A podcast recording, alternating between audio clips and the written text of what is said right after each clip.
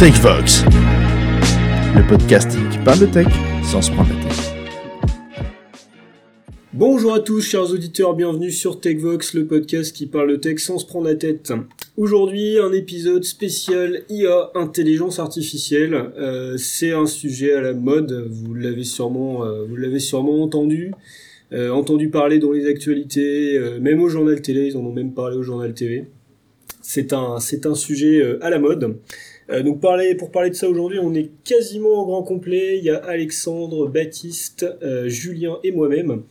Et on a un invité spécial euh, de chez nous, de C2S, qui est Quentin. Quentin, comment vas-tu aujourd'hui? Bah ça va, merci. Est-ce que tu peux te présenter en quelques mots pour les auditeurs qui ne te connaîtraient pas déjà? Bien sûr. Eh bien, je suis Quentin Roger et j'interviens pour euh, C2S en tant qu'architecte applicatif. Excellent, super, merci. Euh, Quentin est là aujourd'hui pour nous parler d'IA. Il a une certaine expertise sur le sujet, donc ça va être super intéressant de discuter, euh, de discuter de ça avec lui. Ça fait un moment qu'on en parle, donc ça y est, euh, c'est chose faite. Pour Noël, vous aurez cet épisode sous le sapin. Un petit peu avant, j'espère quand même. L'IA, l'IA c'est quoi? On va en parler un petit peu, on va faire quelques petits rappels techniques, on va dire, histoire que tout le monde soit un peu au même, au même niveau de compréhension, et après on va rentrer un petit peu dans le détail. Euh, moi, je voulais juste faire un mot avant de, avant de vous laisser la parole, messieurs. C'était le, le fait que l'IA a réussi à se hisser au rang des, de ce qu'ils appellent les technologies à portée générale. Euh, donc, c'est des inventions majeures qui vont bouleverser notre économie, euh, enfin notre écosystème économique, au même titre que euh, l'électricité, par exemple, ou euh, les technologies de l'information dans le passé. Donc, c'est quand même un changement assez, assez important qui va, qui va nous impacter dans, dans les années à venir. Euh, donc ben, je, vous laisse, euh, je vous laisse présenter éventuellement quelques concepts, messieurs, si jamais vous avez quelques bases à nous donner. Et puis après, je vous propose de, je vous propose de démarrer euh, sur nos sujets.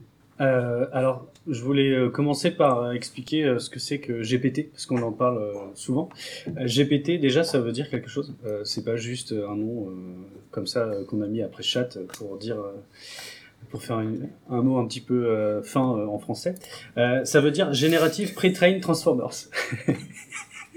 Excellent, c'est une belle ouverture ça. Generative Pre-Trained Transformers. Donc, en gros, ça, ça, ça, ça- derrière ça, en fait, il y a l'idée d'utiliser des, des réseaux neuronaux pour essayer de, de prévoir euh, quel, va être le, le, mot d'après dans une phrase. Euh, souvent, c'est ce qui est fait par, par GPT. Et euh, derrière, il y a plusieurs principes. Euh, la manière dont ça va être entraîné aussi. Donc ça va être des, des grands groupes de données euh, qui sont pas forcément euh, labellisés ou euh, catégorisés en fait. On va prendre des données, euh, des, des textes où euh, on connaît, euh, par exemple, on va prendre un livre, on va on va lire la phrase et on, on va essayer de, de demander au modèle de, de trouver le mot d'après. Euh, et sachant qu'on connaît le mot d'après parce qu'on a la phrase complète, on va pouvoir lui dire s'il a trouvé la bonne réponse ou pas. Et ça, c'est une première phase d'entraînement. Et ensuite, euh, il va arriver la phase d'entraînement euh, où on va lui dire euh, voici en entrée une question, voici la réponse, et il va essayer de dé- déterminer la réponse. Et après, il y a une troisième phase qui va être le- l'entraînement avec un retour par un humain sur la réponse, où un humain va dire si la réponse est pertinente ou pas. Et c'est ça aussi qui prend beaucoup de temps parce qu'il faut des ressources humaines pour euh, déterminer si le modèle a les bonnes réponses. Donc il y a plusieurs phases d'entraînement. On a la phase d'entraînement qui est non supervisée, la phase d'entraînement euh, qui va être supervisée par les humains, et c'est celle-là qui est euh, vraiment la plus chère, on va dire, et qui fait appel à des gens dans les pays du tiers-monde, on va dire, derrière. Donc c'est là où OpenAI a, a fait appel à des contractuels en, en Afrique. Il y a des sociétés qui sont spécialisées là-dedans. Là, ce que tu disais là, pour que nos auditeurs comprennent bien, c'est qu'en réalité, les, les LLM, ils comprennent pas les textes qu'ils ont, qu'ils génèrent, qu'ils ont utilisés, qu'ils ont appris. Euh, simplement des systèmes statistiques finalement qui sont appliqués à la linguistique et du coup ils ont aucune compréhension aussi bien de ce qu'on leur donne à manger que de ce qu'ils produisent derrière. Voilà. C'est ça. Hein. Ouais, c'est toujours ce qu'il faut avoir en tête, c'est que euh, derrière, c'est de la- c'est des mathématiques. Et quand ils prennent un texte, en fait, ils le convertissent en matrice. Euh, qui, qui euh, en fait chaque texte, euh, chaque token, c'est pas forcément des, des mots ou des syllabes, chaque mot et chaque phrase, ils vont les, découper en tokens. Et un token, c'est pas forcément quelque chose qui, va nous parler. Ça va être, euh, par exemple, euh, ALO, ça peut vouloir rien dire dans une langue, mais c'est juste que c'est des, mots qui vont, enfin, c'est, un découpage optimal en fait pour, euh, pour, pour ces modèles. Euh, oui, c'est juste pour, pour illustrer un peu le propos. Il y a, il y a une expérience de pensée qui a été menée par John Searle, euh, qui, qui s'intitule la, la, la, chambre chinoise. Et, et, en fait, on peut illustrer le comportement des LLM à cette expérience de pensée. Et en fait, euh, ça consiste à, à, à mettre euh, l'intelligence artificielle dans une boîte avec une petite entrée. Euh, on va lui donner un petit papier avec avec du un, un, comment ça va en chinois par exemple. Et lui, à l'intérieur de sa boîte, en fait, il a une énorme bibliothèque avec plein de livres en chinois. Et en fait, à l'intérieur de cette boîte, il va finalement analyser euh, la manière dont sont écrits les bouquins en chinois. Et donc finalement, euh, à partir de, de, de, de des suites de, de signes, il est capable en fait de prédire en fait quel va être le prochain symbole mais sans finalement comprendre un mot de chinois en fait. C'est juste parce qu'on va lui dire euh, comment ça va, euh, qui va répondre ça va bien en fait.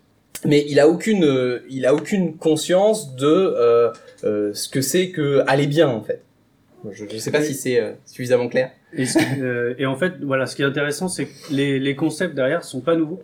Euh, Watson avait déjà gagné à Jeopardy, un jeu américain, un jeu télévisé. Donc le principe de Jeopardy, c'est en fait, on a des réponses et il faut trouver la question derrière. Il, il fait beau aujourd'hui. La question, c'est quel temps fait-il aujourd'hui? Et donc, en fait, Watson, qui a été développé par IBM il y a déjà quelques années, utilisait déjà le même principe avec des probabilités derrière, et il arrivait à déterminer la probabilité que telle ou telle question corresponde à telle ou telle réponse. Donc c'était déjà un grand pas en avant. Et euh, il arrivait à dire bah cette question a 98% de chance d'être la question qui aurait dû être posée par rapport à cette réponse. donc déjà en fait quand Watson était là, euh, il y avait déjà une, une euh, des, des, prémices de ce qu'allaient être les LLM aujourd'hui. Et aujourd'hui, ça va plus loin parce que on lui donne un début de phrase et il arrive à, trouver le prochain mot. Et c'est surtout, c'est, enfin, grandement lié, on va y revenir, aux nouvelles technologies au niveau des puces, des, des GPU ou euh, autres technologies, et euh, à la puissance des calculs qui sont mis derrière ces modèles. Et au volume de données qu'ils ont aussi en entrée, euh, ça, ça a grandement aidé à augmenter cette, ce, cet input-là pour qu'ils aient un, un, référentiel encore plus gros et du coup être, être beaucoup plus intelligent. Oui, parce qu'effectivement, il n'y a, y a pas d'IA sans data, en fait. Voilà. Et alors la data, euh, on va en parler euh, juste après. La data, on voit aujourd'hui que c'est très important et il y a pas mal de sites comme par exemple Twitter qui ont fermé leurs API pour qu'on puisse plus les exploiter euh, parce que c'est un peu le nerf de la guerre. Quelqu'un qui a plein plein de textes, bah, il a un peu de l'or sous ses pieds parce qu'il peut utiliser ces données pour entraîner un modèle. Et c'est là où aussi euh, les histoires de copyright et tout euh, sont, sont des sujets intéressants parce que, par exemple, utiliser des livres pour entraîner un modèle, euh, techniquement c'est faisable, mais est-ce qu'on a le droit de le faire? C'est une discussion qui est encore en cours aux États-Unis notamment. Est-ce qu'on a le droit de réutiliser le contenu qui a été, qui a été généré et qui est potentiellement sous copyright? C'est vrai que c'est, c'est assez compliqué. L'Europe a commencé à réfléchir d'ailleurs un peu à ça, mais ça reste encore en retard. Euh, pour un sujet qui nous concerne, quand on reprend GitHub Copilot, d'ailleurs, il y a eu une grosse polémique euh, sur l'open source euh, et l'utilisation du, code source qui a été déposé sur GitHub pour la création de, Copilot. Avant de, rentrer un petit peu dans, quelques points techniques, là, il y en avait deux ou trois qu'on souhaitait aborder avec vous. je voulais, qu'on échange un peu sur où est-ce qu'on en est. Ça fait, à peu près un an, on va dire, que OpenAI est arrivé qu'on a qu'on entend parler vraiment de que le grand public entend parler vraiment de ces choses-là. Euh, il y a eu un an de de hype, si j'ose dire, où tous les jours il y avait une nouvelle actualité, où tous les jours on faisait mieux que la veille, euh, même parfois au sein d'une même journée, il y avait des des breaking change, euh, les GAFAM se, se, et même d'autres startups d'ailleurs se, se montaient la bourre à, à 2000%. Là, je sais pas ce que vous en pensez. Je trouve que depuis, euh, alors c'est faux avec ce qui est arrivé hier, mais c'est pas grave. Depuis quelques jours, depuis quelques semaines, ça se calme un peu. On est arrivé sur une sorte de plateau où euh, les différents acteurs euh, se sont posés un petit peu. Ils commencent à réfléchir à, au coût derrière, au coût économique, au coût humain, au coût écologique. Est-ce qu'on peut aller plus loin et si oui, comment? Il y a des acteurs qui sont pas encore positionnés, on en reparlera tout à l'heure, et qui attendent un petit peu. Donc je trouve qu'on est arrivé voilà sur une phase un peu, euh, alors pas descendante, mais plutôt plate, sur lequel euh, c'est un peu plus calme. Je, je sais pas ce que vous en pensez. euh. Par rapport à ça, je suis entièrement d'accord avec toi, Mathieu. On le voit même en termes de communication, de publicité, on en voit quand même un peu moins qu'il y a quelques mois euh, là-dessus. Et je pense qu'il est en train de se passer. On le voit aussi nous euh, aujourd'hui ici avec bah, les, gens qui, qui, qui participent. Je, je pense que c'est les gens de la, de la tech, de la technique, commencent à s'approprier le sujet, à savoir comment tout ça fonctionne, pour comment l'améliorer au sein soit d'une entreprise ou soit, soit personnellement. Quoi. Je le vois plus comme ça en fait, que on est dans euh, essayer de rechercher le, le fonctionnement pour pouvoir faire mieux pour un cas d'usage bien particulier. Quoi. On est plus sur le mode général partagé au grand public, que c'est la découverte euh, pour monsieur, madame, tout le monde. Et je pense vraiment qu'on est vraiment dans un domaine de plus en plus spécialisé euh, par rapport à ça. Quoi. Ouais, c'est ça, c'est qu'on a, on a passé le, le cap du POC, c'est-à-dire qu'on a testé euh, GPT tous ces, toutes ces IA sur euh, tout un tas de thématiques, et là aujourd'hui, euh, c'est comme tu dis, on, on essaye de voir des cas concrets qui réellement pourraient nous, nous servir plus que de dire, euh, bah j'ai utilisé de l'IA pour faire tel traitement, alors qu'il n'y en a pas forcément besoin. Exactement, on a dépassé effectivement le, le stade de l'expérimentation et là aujourd'hui, euh, euh, donc euh, les, les entreprises elles sont effectivement en recherche euh, des, des différents cas d'usage. Je suis d'accord avec ce que disait Mathieu en, en introduction de cette question. C'est un peu, si on compare avec ce qui s'est passé avec les smartphones et avec l'iPhone, euh, pour moi, GPT, ça a été un peu l'iPhone de- des, des LLM, on va dire. C'est-à-dire que le grand public a découvert, euh, enfin un peu tout le monde a, fait un, il y a eu un gros effet waouh, euh, et on a tous été impressionné. euh, moi, je me souviens d'avoir fait des, les premières questions, les premières interactions que j'ai eues avec lui, j'étais vraiment bluffé. Et depuis, euh, on n'aura pas, euh, je pense, je pense que c'était déjà, GPT-4 est déjà euh, assez puissant pour avoir le même effet waouh. Euh, J'aurais plutôt peur la prochaine fois que j'ai un gap aussi important parce que vu comment GPT-4 est déjà euh, capable de, de, de générer du texte et de, de donner l'impression d'avoir un raisonnement ou d'en avoir un vraiment, euh, c'est si jamais ils ont le même gap euh, avec la prochaine génération, là je serais inquiet, je pense, euh, parce que ça, ça va en, un an, ça fait quand même que un an qu'il est là et ça a quand même bouleversé pas mal de choses, je trouve. Et euh, tu parlais des smartphones et autres, ça, me rappelle un petit peu quand Facebook a débarqué. Les, réseaux sociaux qui ont, débarqué, euh, où euh, bah, la première année, c'était tout le monde était hyper content, ça racontait sa vie, etc. Et ça en est venu les questions de la vie privée, la protection des données, etc. On est vraiment sur le même, le même aspect. J'ai l'impression qu'à chaque révolution technologique numérique, on arrive à cette phase de c'est génial, c'est top, et après on commence à se poser, à réfléchir, ah, il y a peut-être des soucis, que ça, ça va peut-être provoquer des, des risques dans un futur proche. Totalement d'accord avec toi, parce que ChatGPT, ils ont publié un article là il y a pas très longtemps en disant que euh, avaient eu un gros pic d'inscription euh, sur bah, du coup sur la première année et que là ça y est ça commence à descendre les gens euh, alors soit se désinscrivent soit arrêtent de l'utiliser euh, sans, sans parler d'utilisateurs euh, plus ou pas hein. mais il y, a y, a, y, a, il y a cet effet là un peu qui est passé l'effet de mode entre guillemets où les utilisateurs restants c'est peut-être des personnes qui s'en servent de manière réelle on va dire et les autres finalement ils ont vu ils se sont dit Wouf, soit c'est trop cher soit j'en ai pas réellement l'utilité et j'arrête. Ça, c'est assez intéressant. Il y a un autre sujet qui, qui, qui, suit cette, euh, cet élément-là, c'est le. On parlait que ça faisait que un an, déjà un an, ça dépend, il y a plusieurs façons de voir les choses. Ce qui est intéressant, c'est de voir tous les, tous les rapaces qui commencent à se mettre sur ce sujet-là. Là. Euh, je, je vais pas citer de noms, on n'est pas là pour donner des noms, mais c'est intéressant de voir qu'il y a déjà des experts euh, au bout d'un an ultra pointus, ultra performants, qui finalement sont experts de rien du tout parce qu'ils ont soit peu manipulé, soit pas manipulé. Et ça, c'est un point qui est qui peut être assez dangereux et sur lequel il va falloir faire attention, nous, professionnels de l'informatique, là, dans les, dans les mois à venir. Euh, c'est arriver à déceler un peu ces, ces charlatans de l'IA pour pouvoir conseiller les entreprises et les personnes qui ne connaissent pas et qui en ont vraiment besoin avec des bons conseils. Euh, donc, ça, je sais pas si vous avez un avis non plus là-dessus. euh, c'est quelque chose sur lequel il faudra faire attention. Alors pas niveau business et- etc. Mais euh, je vois beaucoup d'entreprises. Euh, c'est mon avis purement personnel. Hein. J'ai l'impression qu'on est un peu sur le dropshipping du GPT en fait, où il y a plein de- d'entreprises qui arrivent à faire un sacré marketing, euh, une sacrée communication. Où finalement, si on regarde vraiment plus en détail ce qu'il y a derrière, bah, c'est exactement les outils qu'on peut utiliser tous les jours de manière presque gratuite finalement. euh. c'est ça qui me fait un petit peu rire, c'est vraiment qu'on est sur du, à, à mon sens, sur du dropshipping du, de, de l'intelligence artificielle. Quoi. Mais c'est pas nouveau ce genre d'entreprise, on les retrouve sur plein d'autres technologies, on pourrait citer Terraform, euh, pour, euh, si on parle des, des dramas les plus récents, c'est pas nouveau quoi. Moi, je dirais même, euh, on peut parler blockchain et toutes les boîtes. euh, Enfin, voilà, c'est avec la mode du moment. Il y a plein de boîtes qui se créent.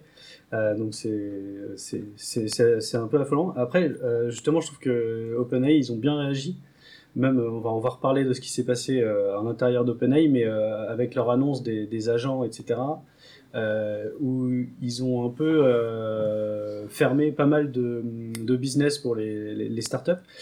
Et ce qui m'impressionne, c'est la vitesse à laquelle ça va. On, on en parlait tout à l'heure, ça fait un an que c'est en place. Et on a l'impression que tous les mois, euh, il se passe quelque chose dans le, sur le sujet. Euh, mais rien qu'autour que de Microsoft et d'OpenAI, euh, il y, a, de quoi parler pas mal, on va, on va y revenir.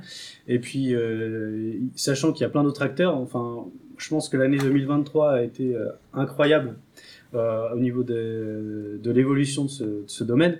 Et 2024 risque d'être très riche aussi. Je suis d'accord, je suis d'accord, c'est- bien, ça fera plein d'épisodes de, de TechVox sur lesquels on pourra parler d'IA, c'est bon pour nous. hein. Euh, bah écoutez, je vous propose de passer un peu sur euh, quelques sujets techniques avant de, avant de faire le tour des points dont on a abordé là et sur lesquels on n'est pas forcément rentré dans le détail. Euh, Il y avait deux, il y avait trois sujets éventuellement dont, on peut parler. Il y avait le modèle RAG avec tout ce qui tourne autour, les histoires de vectorisation, de calcul de distance, de recherche sémantique. Je dirais pas ce que ça veut dire RAG, parce que j'ai un accent anglais pourri, je laisserai mes collègues le faire. Il y avait tout un sujet autour du fine-tuning de modèles, chose assez sympa aussi. Euh, est-ce que ça vaut le coup? Est-ce que c'est pertinent? Dans quel cas? Est-ce que c'est intéressant? On va, on va pouvoir échanger un petit peu là-dessus. Et aussi, on voulait parler un peu de la, limitation autour de la, de la taille des inputs. Euh, vous l'avez sûrement entendu parler, euh, les, différentes versions de ChatGPT n'ont pas toutes le même nombre de tokens en entrée. Euh, c'est une limitation, mais finalement, cette limitation, est-ce que c'est réellement une contrainte? Ou est-ce que euh, on, peut s'en passer ou, euh, passer outre? Euh, Donc voilà, je sais pas qui veut commencer euh, là-dessus. Euh, alors ouais, je vais juste introduire les deux sujets brièvement, mais je vais pas décrire. Donc Quentin va nous parler du modèle RAG et je vais parler du fine tuning, mais aussi d'abord, avant de parler de ces deux sujets, pourquoi est-ce qu'ils existent? L'objectif quand on utilise ces technologies, c'est d'avoir, on a, on a des modèles généraux qu'on va appeler généraux comme ChatGPT ou Llama 2, euh, qui permettent de, de répondre à plein de questions. Sauf que quand on est dans le monde de l'entreprise euh, et qu'on veut par exemple euh, faire de la, du, du support euh, à, à nos clients, on n'a pas envie qu'ils nous parlent de- des concurrents, euh, on n'a pas envie qu'ils nous répondent sur des choses mathématiques, on a envie qu'ils répondent aux besoins de nos clients. Et donc en fait, un modèle général, il, a- il, a, il a un champ des possibles qui est énorme et l'objectif c'est de recentrer le, les réponses du modèle vers le sujet qui nous intéresse parce que euh, on a- vous connaissez sûrement le, la notion d'hallucination qui revient souvent. L'objectif, c'est de donner un contexte euh, plus fort au modèle pour qu'il réponde vraiment dans- à ce ou quoi euh, on veut qu'il réponde. Donc Quentin va nous parler du modèle RAG, je le laisse euh, parler. Oui, tout à fait. Je pense que tu as, raison de- d'introduire le, le sujet comme ça, parce qu'on a tous été euh, impressionnés par euh, les, les modèles généraux tels que, tels que GPT. Et, et c'est vrai que on, la sensation qu'on a donnée, euh, c'est finalement de se dire ah est-ce qu'on pourrait pas lui donner à manger notre patrimoine de données d'entreprise euh, et qui nous répondent avec la même euh, avec la même pertinence. Et, et c'est là justement où on va parler euh, du fine tuning et, et, du euh, et du et du RAG. Donc il y a, comme tout à l'heure le, le, le disait euh, Alexandre, il y, a, y a un peu deux modèles qui s'opposent et qui ont des, euh, des avantages et des inconvénients chacun. hein. Euh, sachant qu'aujourd'hui, j'ai envie de dire le, le, le modèle qui, qui gagne un peu la, la compétition, c'est le RAG parce que euh, il y a un retour sur investissement qui est plus euh, rapide et j'ai envie de dire un petit peu moins euh, aléatoire. Alors, qu'est-ce que c'est que le RAG? Euh, Donc le RAG, ça veut dire euh, euh, Retrieval euh, Augmented Generation. Et euh, le principe, c'est euh, au sein d'un prompt euh, qu'on fait euh, classiquement, c'est d'aller euh, donner en fait au modèle général des données qu'on aurait extrait, euh, recherchées dans notre patrimoine de données d'entreprise. Donc aujourd'hui, nos clients ont des bases de données d'entreprise qui sont soit des données qui sont dans SharePoint, des données qui sont euh, euh, dans des documents euh, PDF, Word, etc. Enfin des bases documentaires qui peuvent être euh, assez euh, assez hétérogènes.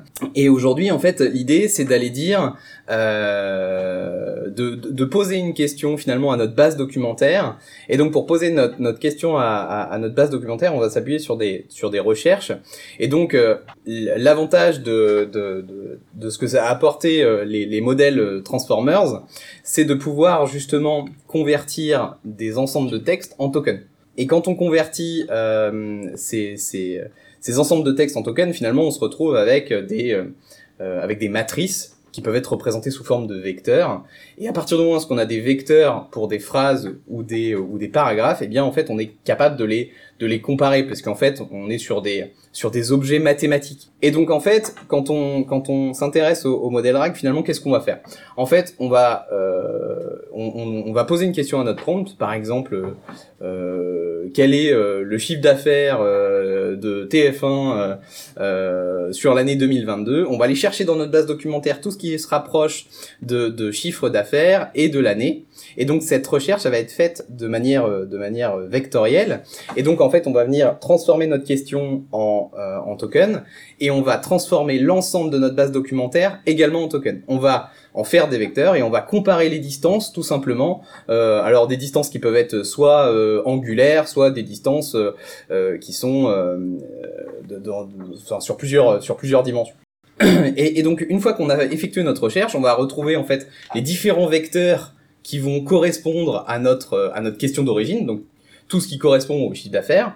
On va détokeniser les différentes informations et donc on va retrouver par exemple euh, chiffre d'affaires TF1 euh, 2019, euh, 2021, 2022. On va lui donner euh, une limite, on va lui dire bah par exemple tu vas prendre les n meilleurs résultats de ma base documentaire.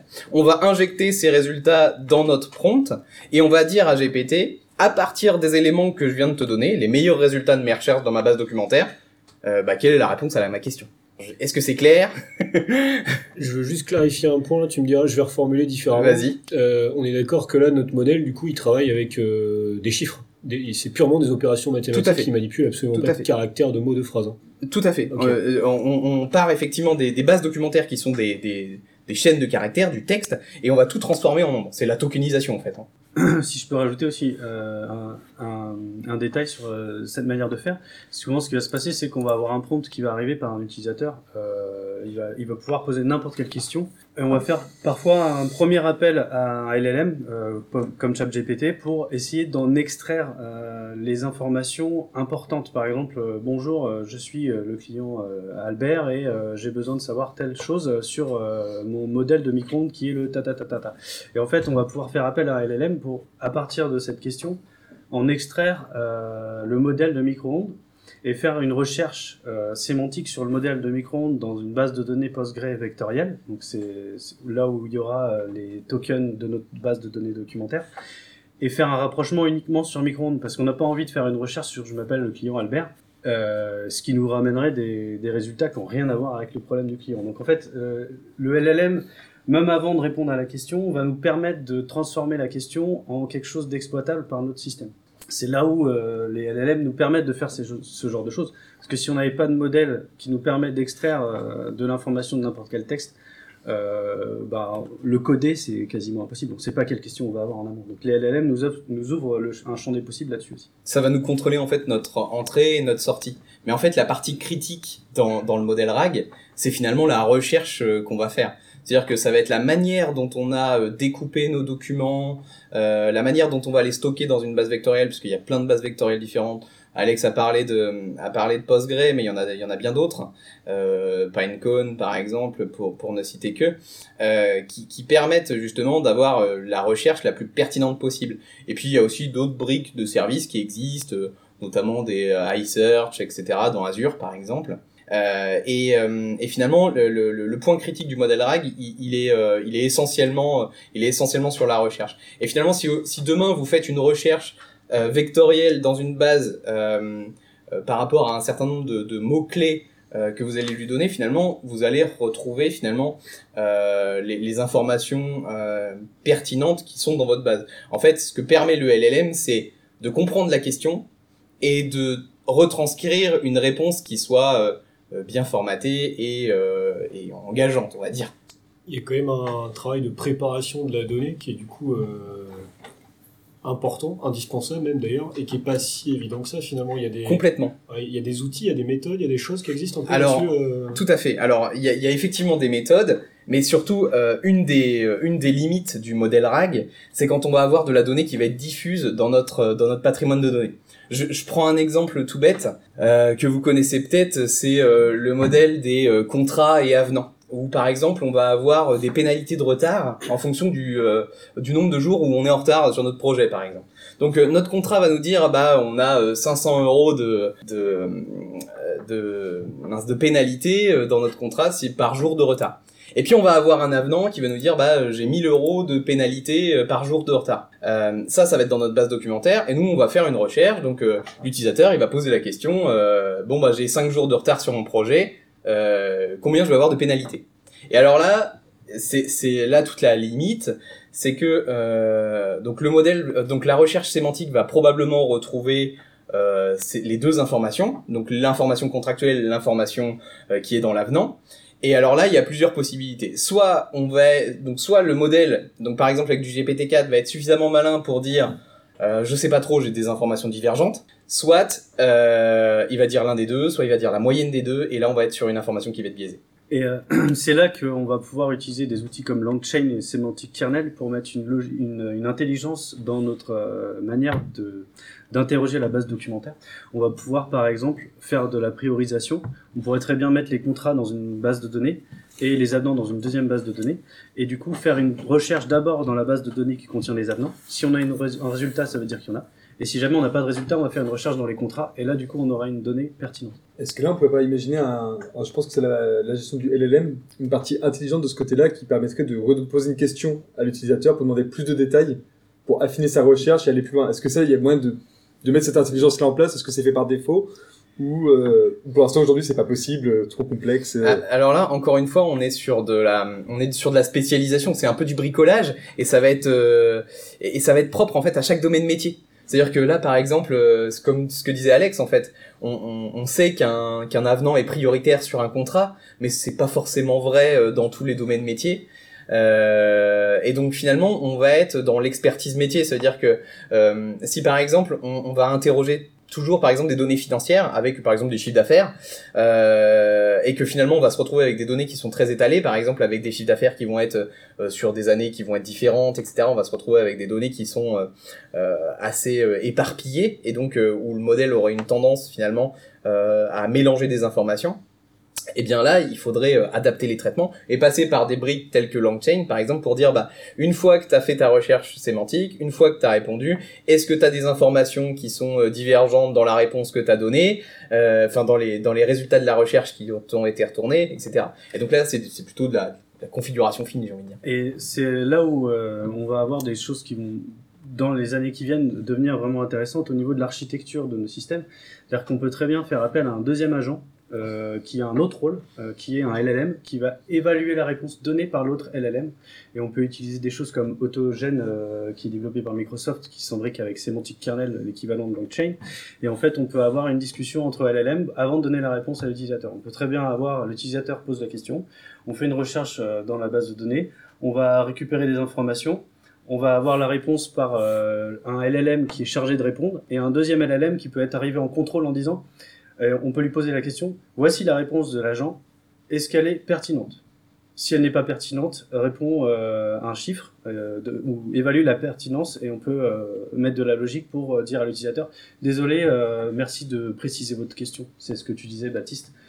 Et on peut justement faire, faire de l'intelligence. Par contre faut pas oublier que c'est des LLM et que c'est pas 0 ou 1, euh, c'est là où on arrive sur euh, la, la problématique euh, du LLM. On peut pas être, on peut pas répondre à un client à 100% que notre système est infaillible. C'est c'est là où on retrouve le problème du modèle RAG, c'est que vraiment, si tu as deux informations qui sont écrites de la même manière, donc pénalité égale 5000 euros d'amende, pénalité égale 10 000 euros d'amende, ce qu'il faut imaginer, c'est que côté mathématique, le vecteur qui va être généré est identique. Ouais, très Et proche, donc, ouais.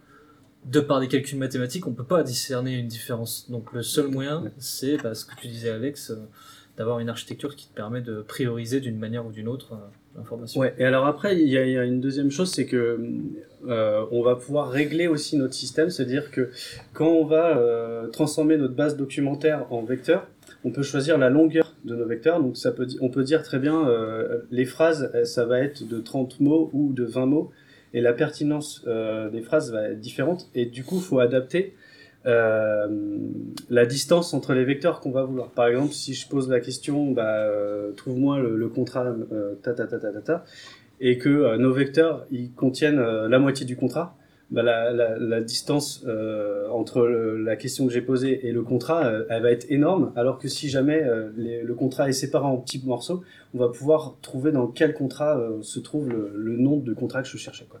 Donc c'est là où, en fait, il il y a, hum, c'est une phase qui est un peu compliquée. Je pense qu'une fois qu'on a mis notre système en place, il faut euh, aller euh, jouer avec des petits boulons un petit peu partout euh, sur la longueur des vecteurs qu'on a dans la mise en place de notre conversion de notre base documentaire en, en vecteurs et aussi sur la manière dont on va régler la, recherche sémantique qu'on va faire dans notre base documentaire. Et et il y a plein de, de paramétrages. Et du coup, par rapport à ça, grosso modo, il faut que tes vecteurs soient assez éloignés les uns des autres pour que tes distances ne soient pas.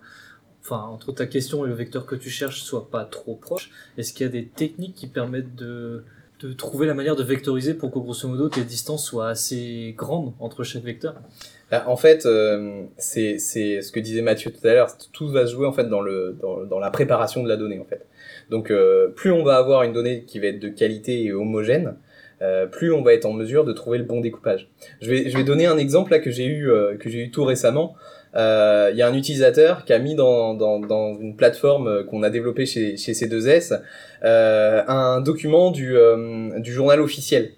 Euh, et donc, dans cette plateforme, en fait, on utilise un, outil qui s'appelle Apache OpenNLP, qui permet en fait de découper sémantiquement des, des phrases euh, un peu de manière un peu meilleure qu'en s'appuyant sur les points hein, et les points virgules. Euh, finalement, ce que je me suis rendu compte, c'est que euh, bah, dans le journal officiel, finalement, on avait des phrases qui faisaient 15 lignes. Et finalement, on a une certaine dilution de nos vecteurs en fait. C'est-à-dire que plus notre euh, notre longueur de, de phrase va être longue, plus les le, le plus le, le vecteur va être bon alors on dit dilué mais moins on, enfin on va perdre le sens en fait.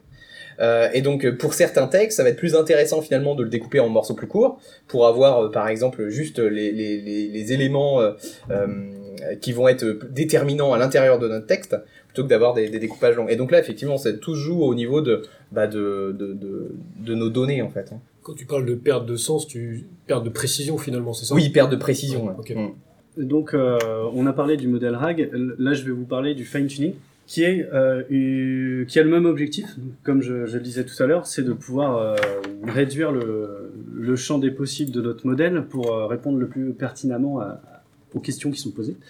Et en fait, le fine tuning, ça va être une autre approche totalement différente. Euh, on va prendre un modèle général euh, qui existe déjà. Souvent, ce qui est utilisé euh, dans les exemples qu'on voit en ce moment, c'est le Yama 2 parce qu'il est open source et euh, les gens euh, l'utilisent avec leur propre hardware parce que on peut utiliser aussi des solutions cloud. Je vais revenir après. Et donc, on va prendre un modèle général et on va lui envoyer des données qui vont être pré-traitées, mais de manière vraiment d'une- d'un- dans un formalisme bien précis. Par exemple, euh, pour OpenAI, vous pouvez faire du fine-tuning avec eux. euh, et euh, si jamais vous voulez le faire, vous devez euh, lui envoyer euh, vos données d'une manière euh, de, à ce que ça ressemble à un chat, en fait, avec euh, l'utilisateur dit ça, le système répond ça. L'utilisateur dit ça, le système répond ça. Et en fait, c'est comme s'il avait des chats euh, qui lui étaient envoyés, et ça va modifier euh, les poids mathématiques qui sont à l'intérieur même du modèle. Donc en fait, le modèle euh, Llama 2 ou euh, ChatGPT va être modifié au cœur du modèle. C'est vraiment le cœur du modèle qui va être modifié. Et euh, l'avantage, en fait, c'est que donc il va, contrairement au modèle RAG, ça va être intégré à votre modèle, donc ça va être plus, plus rapide à répondre. C'est-à-dire que là, dans le modèle RAG, vous allez devoir aller chercher des données dans une base de données vectorielle, les ramener, les rajouter au contexte, les charger dans le modèle et le contexte va vous répondre. Mais ça veut dire que en termes de délai à réponse, ça va être plus long. En termes de performance, ça va être plus long. Euh, et euh, c'est un peu comme si on, le faisait à la volée, euh, le modèle RAG. En fait, on va donner du contexte à la volée au, modèle, et quand on fait du fine-tuning, le modèle, lui, il est spécialisé et il va répondre que aux questions qui sont dans votre domaine. Et du coup, question à chaud là comme ça, est-ce qu'on peut combiner les deux approches, faire du RAG en côté côté préparation de données, etc., et, ensuite faire du fine tuning en plus Et, est-ce que c'est pertinent? Alors, je pense que c'est pertinent. Euh, je pense que c'est, faut pas du tout euh, ne, se dire qu'on va pas le faire parce que on peut très bien avoir un modèle spécialisé, mais euh, on veut avoir des données euh, live euh, mises à jour. Et en fait, on parlait du modèle RAG tout à l'heure, notre base documentaire, elle peut évoluer.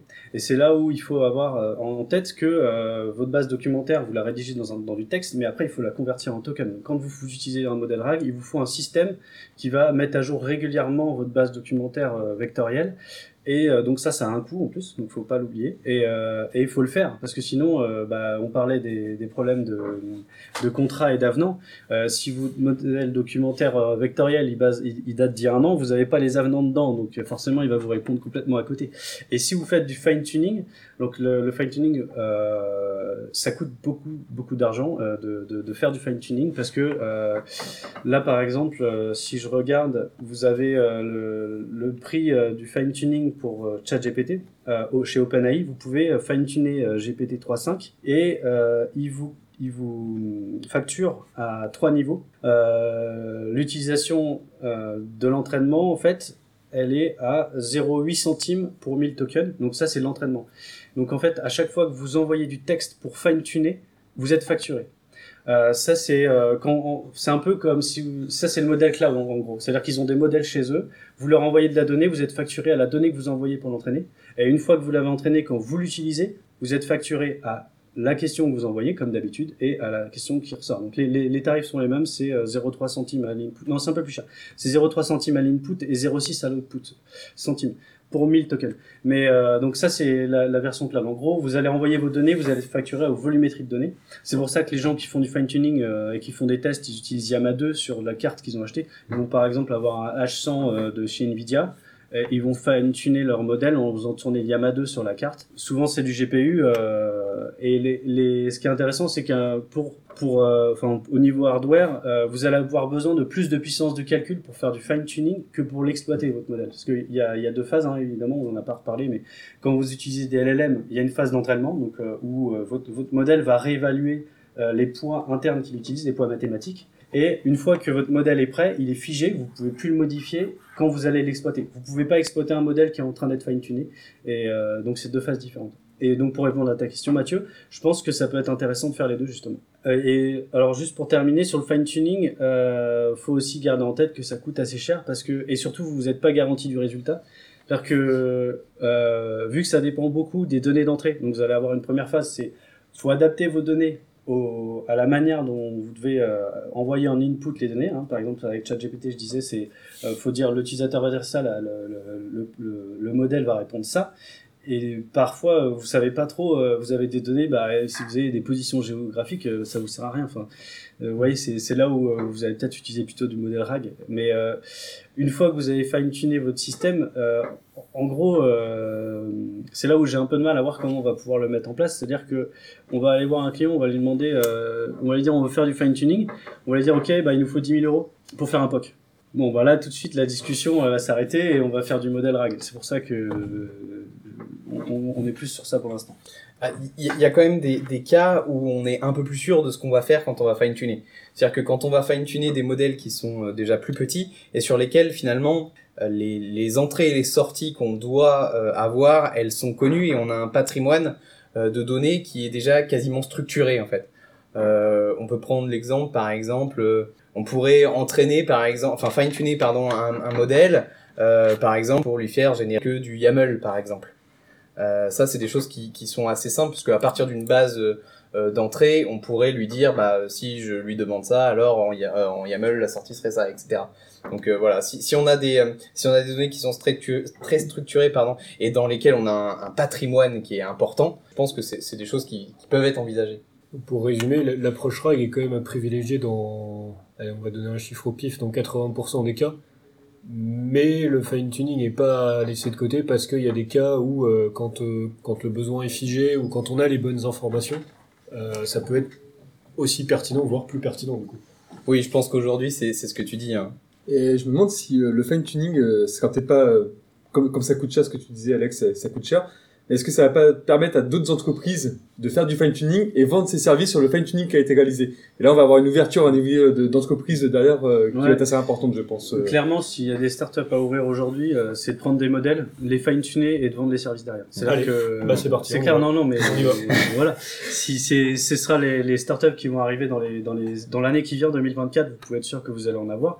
Et il y a même, même Microsoft euh, fait du fine-tuning sur certains, sur certains modèles, euh, et ils ont un modèle qui fait que du, de la programmation euh, PHP, c'est euh, Python pardon, fait que la programmation Python, c'est Phi 2. Je crois qu'il l'avait fait aussi pour un. euh, alors, je, je sais plus quel est l'acteur, je vous dis ça de tête, mais ils avaient, ils avaient, de mémoire, ils avaient utilisé cette stratégie-là pour fine-tuner un modèle pour qu'il se fasse passer pour un médecin, enfin pour un professionnel de la médecine, et il lui avait fait passer l'examen de médecin aux États-Unis qu'il avait réussi à faire. J'ai un doute sur la- le fine-tuning ou, ou RAG, je, je sais plus exactement, mais il l'avait spécialisé vraiment sur ce domaine-là. Ils ont peut-être fait les deux. Peut-être. Et c'était assez rigolo parce qu'il a réussi du coup à passer l'examen et potentiellement bah, on aurait très bien pu mettre dans un cabinet pour euh, recevoir des, des patients. Mais on- assez rigolo. En tout cas, euh, quelle que soit l'approche, ce qui est important, c'est que les données, il faut les traiter en avant. En avant. Et ça, euh, c'est compliqué en fait de, à l'avance. Quand un client vous demande, euh, j'ai tant de volume de données, euh, qu'est-ce que je peux en faire, sans avoir mis le nez dans les données, euh, c'est très compliqué en fait. Donc, je pense qu'il y a des spécialisations qui vont se créer très vite sur les data. Enfin, ça existe un petit peu déjà avec les gens qui font de la data, on va dire, mais ou les data scientists. Mais ce métier va être de plus en plus important dans, dans ce type de projet. Hum, tout à fait, c'est effectivement de poser des modèles sémantiques sur les patrimoines de données d'entreprise. C'est toutes ces intelligences artificielles qu'on peut développer depuis 15-20 ans. Moi, ça me fait énormément penser à la reconnaissance d'image. Toutes ces IA euh, bah, sur lesquelles le fine-tuning pourrait s'appliquer, par exemple. Là, je pense qu'on a, on a changé un petit peu de, de, de, paradigme. C'est-à-dire que avant, euh, on, on utilisait déjà de l'IA, euh, notamment au travers les produits de certains éditeurs comme, euh, comme Google. Et finalement, ce qu'on a, ce qu'on a changé aujourd'hui, finalement, c'est qu'on est plutôt dans l'accès euh, direct euh, au modèle, plutôt que de passer par des interfaces qui, euh, euh, qui, vont, euh, qui vont finalement embarquer ces, ces modèles d'IA. Ça, on en reparlera juste après de ça là, mais je sais pas si c'est quelque chose qui restera euh, cet accès direct, mais on, on en reparlera un petit peu plus tard. hein. Mm. Je vous propose de, de changer un peu, on va s'éloigner un petit peu de la technique Bon. si, ça vous, si ça vous va, ou pas. hein. On, peut, on peut parler technique encore, il n'y a pas de problème, ça plaira à nos auditeurs. Un petit article putaclic un peu pour, pour changer, allez, pour mettre un peu de, prendre un peu de hauteur, se détendre un peu là, c'était super intéressant, mais il faut, il faut, il faut, s'éloigner un peu de la technique, ça fait du bien de temps en temps. Le drama autour d'OpenAI. Euh, j'ai pas les dates, je vais laisser Baptiste nous, nous, nous résumer tout ça, mais il y avait un truc super intéressant qui s'est passé vers la fin novembre. C'était assez incroyable, c'était un week-end, une semaine de folie. Exactement. Et d'ailleurs, euh, jour de tournage, on est le 8 décembre, et je vais souhaiter un joyeux anniversaire à ChatGPT, qui a eu, euh, qui a fêté ses un an le, le 30 novembre 2023. Et chez OpenAI, je peux vous assurer qu'ils savent faire la fête. Hein. Ils savent fêter les anniversaires, mais bien comme il faut. Parce qu'entre petit four et bouteille de champagne, on arrive à envoyer aussi des petits SMS à son PDG, Sam Altman, pour le convoquer. Et euh, cette convocation, qu'est-ce que c'était? C'est pas pour choisir quel type de gâteau ils vont manger pour fêter les un an de ChatGPT, pas du tout. C'est pour licencier son propre PDG. En effet, euh, le, donc le jeudi, je crois que c'était euh, aux alentours du, du 23, 22 ou 23 novembre, Sam Altman est donc euh, convoqué par le conseil d'administration euh, pour annoncer son, son licenciement. Le, le conseil d'administration a, a décidé de licencier euh, Sam Altman pour apparemment des soucis au niveau de la transparence euh, dans, la, dans sa communication avec le conseil. Bon, ça c'est la, la chose qui a avancé en, en tout premier lieu. S'ensuit aussitôt la démission euh, de l'autre cofondateur euh, Greg euh, Bockman. Et là, on va enchaîner les événements et tout ça, tout ce que je vais vous dire se passe sur cinq jours. C'est quand même assez dingue, c'est que ça soit aussi rapide. Donc le lendemain du licenciement, et suite à la pression de plusieurs investisseurs, euh, dont Microsoft, Sam est rappelé chez OpenAI par le conseil d'administration. D'ailleurs, il y a une photo assez rigolote euh, sur, Twitter où on voit euh, l'ancien PDG arriver avec un petit badge visiteur. Ça me fait beaucoup sourire ça. Et en même temps du retour de Sam dans les locaux de OpenAI, on a Microsoft qui met une sacrée pression parce que Microsoft a proposé d'embaucher Sam Altman. Et en plus de ça, c'est que les collaborateurs qui, d'OpenAI qui ont eu lieu de cette information-là ont même menacé OpenAI de démissionner tous chez Microsoft. Donc on parle de 700 collaborateurs sur les 730, c'est quand même, bon, c'est, quasiment euh, toute l'entreprise. Donc ça, on est le, le dimanche sur le, le jour du rappel. Le lundi matin, on a plusieurs cadres de OpenAI qui menacent de, de partir, ce que je vous disais, si Sam Altman n'est pas intégré au poste de, de PDG. Donc déjà, il y a une grosse pression qui est, qui est mise. Et le mardi soir, donc soit euh, trois jours, trois quatre jours après euh, le, le licenciement, Sam Altman est réintégré à son poste avec un soutien fort de la part de Microsoft. Donc là, on en reparlera après sur une petite question d'ouverture par rapport à ça. Et dans la foulée, il y a Greg Brockman, l'ancien cofondateur qui avait démissionné, qui est, euh, qui est aussi revenu dans l'entreprise. Et là, je me suis posé la question, j'ai essayé de regarder, euh, bah, le conseil d'administration a mis en avant le, le manque de communication de, de Sam par rapport à diverses choses. Je me suis dit, est-ce que c'est réellement la, la, la seule raison, quoi? Et j'ai trois questions que je me pose, que j'ai recherchées. On a plusieurs sources qui parleraient que Sam Altman a décidé, a tenté de licencier un membre du conseil d'administration qui aurait euh, participé apparemment à un billet en n'ayant pas très très bien parlé de l'entreprise OpenAI. Donc première, euh, premier élément. Le deuxième élément, euh, c'est euh, apparemment Sam ne serait pas assez transparent sur ce qu'il veut réellement faire de l'intelligence artificielle au sein d'OpenAI. Et le troisième élément qui qu'on commence de plus en plus à parler, on est vraiment, on sait toujours pas si c'est la réalité ou pas. On parle d'un projet secret chez euh, OpenAI, le projet Q, le Q, Q-Star, qu'il qu'il l'appelle, qui serait un projet apparemment où on serait pas loin d'arriver à l'intelligence artificielle générale. Je reviendrai un petit peu sur euh, sur ce à quoi ça, ça correspond. Mais en gros, on parlerait d'une euh, d'une méthode d'intelligence artificielle qui serait capable de de comprendre, apprendre et d'agir de manière totalement autonome. Finalement, comme le cerveau humain euh, aujourd'hui, par différentes euh, technologies, l'apprentissage par renforcement, les arbres de pensée, etc. Un mix de, de, de tout ça, quoi. Et moi, j'aimerais vous poser bah, plusieurs questions par rapport à ça. Vous, déjà, c'est qu'est-ce que vous pensez de cette histoire?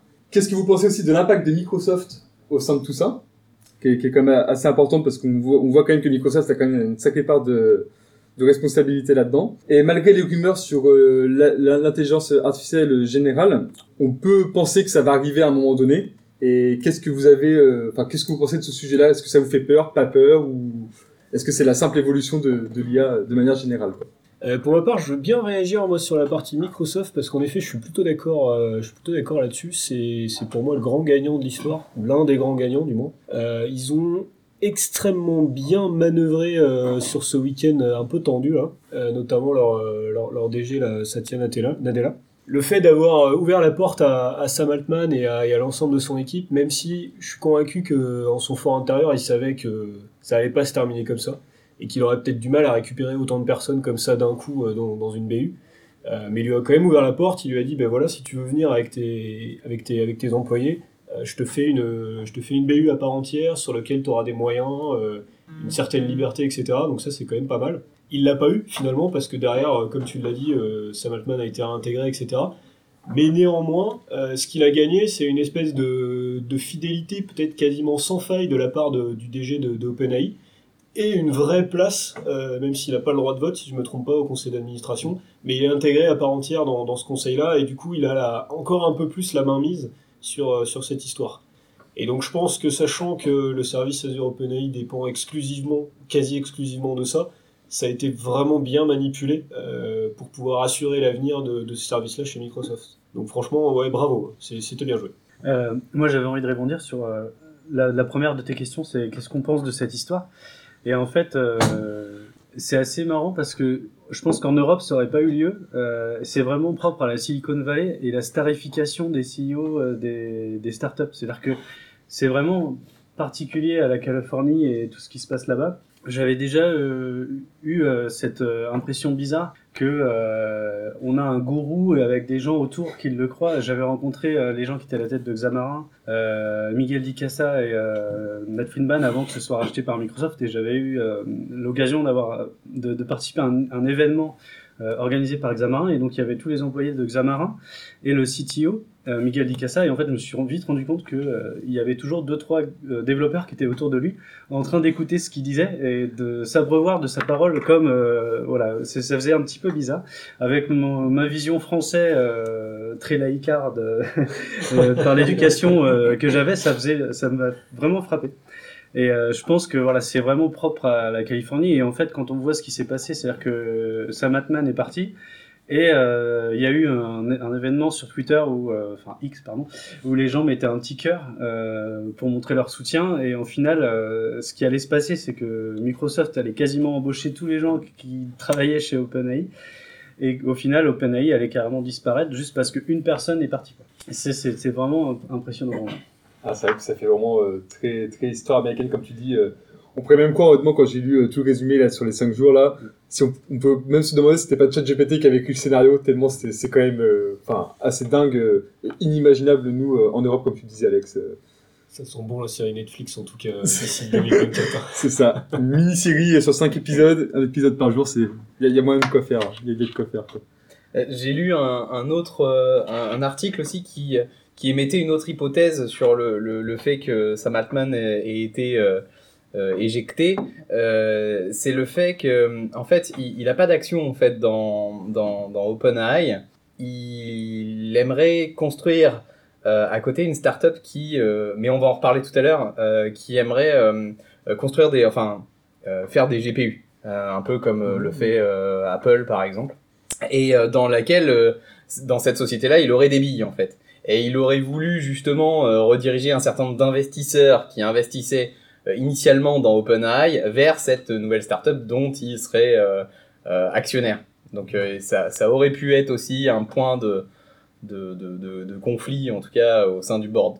Alors ouais, après c'est ce qui est marrant, c'est qu'on sait pas du tout euh, la raison vraiment euh, claire pour laquelle ça s'est passé comme ça. Et quand on regarde les acteurs, euh, même eux, euh, les gens qui étaient dans le board, qui ont voté pour le départ de Sam Altman, ont changé d'avis. Enfin, la, situation on- est un peu ubuesque parce que il y a des gens qui ont voté pour son départ. Il y en a, il y a même une personne du board qui a voté pour son départ, qui a mis un cœur sur euh, sur X euh, en réponse au message de Sam Altman. Alors, on se demande vraiment, enfin tout le monde a été Et qui s'est fait éjecter.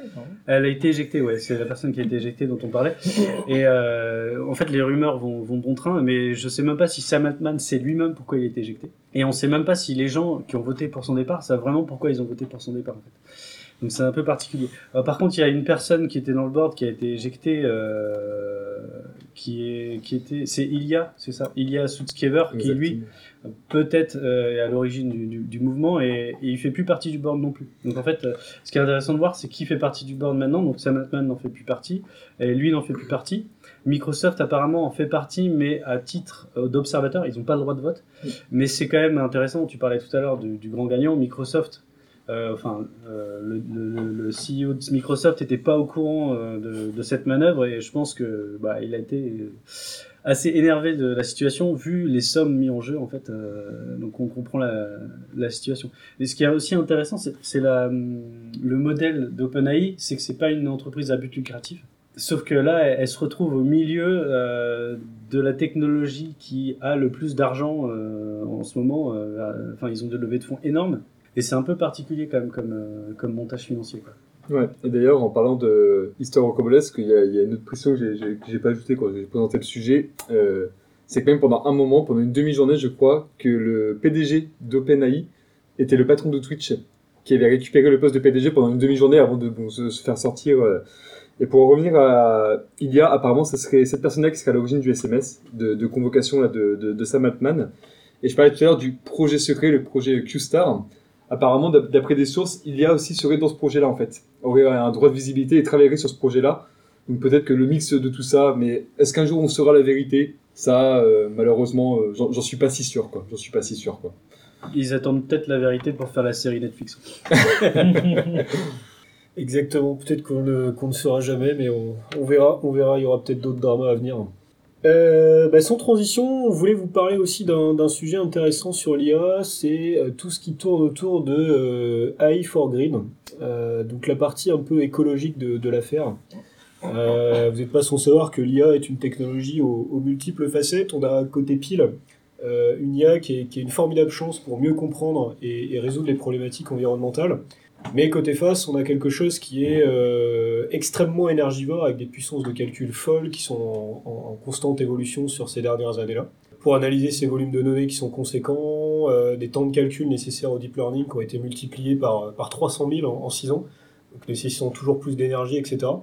Donc ça vient accentuer l'impact euh, déjà euh, assez négatif de, de, cette industrie-là sur l'environnement. Donc c'est il y en a même qui parlent de potentiel désastre écologique, pardon. Euh, donc c'est quand même pas, c'est quand même pas neutre. hein. Si on continue dans cette direction-là, euh, est-ce qu'on va pouvoir tenir ce rythme aussi bien euh, économiquement qu'écologiquement et, même humainement? Donc c'est un, un sujet intéressant. Un, des points intéressants dont- sur lequel je voulais, je voulais faire le focus, c'est, l'effet rebond. L'effet rebond, c'est quoi? C'est l'annulation des effets bénéfiques d'une technologie par le nouveau comportement qu'elle induit. Typiquement, pour donner un exemple concret, c'est la consommation de papier à l'ère de la dématérialisation. Logiquement, la dématérialisation aurait dû permettre de réduire la consommation de papier. Euh, En réalité, c'est totalement faux. Elle a augmenté, elle a même doublé en fait euh, suite à la dématérialisation. Pourquoi? Parce que Internet a ouvert l'accès à une masse d'informations imprimables et il est désormais plus simple d'avoir accès à une imprimante. Donc du coup, les gens, qu'est-ce qu'ils ont fait? Ils ont eu la tentation de vouloir imprimer tout et n'importe quoi. Euh, le bulletin de le bulletin de paie ou ton relevé bancaire que tu reçois sur une sur un coffre-fort dématérialisé, plutôt que de faire confiance et de le laisser dessus, les gens ont tendance à quand même l'imprimer. Donc on se retrouve avec un, une démarche qui était euh, à la base bénéfique euh, qui finalement ne l'est pas du tout et, ça c'est une belle illustration de l'effet rebond. Et j'ai peur qu'on ait ça avec l'IA dans les années à venir, donc il faudra, euh, voir. Avant de vous, demander votre, avis, j'avais deux points à, noter. Le premier, c'est tous les champs des possibles sur la partie euh, AI for Green, des champs plutôt positifs. Euh, la partie Smart City, la partie économie d'énergie, la partie agriculture connectée, qui sont assez intéressantes.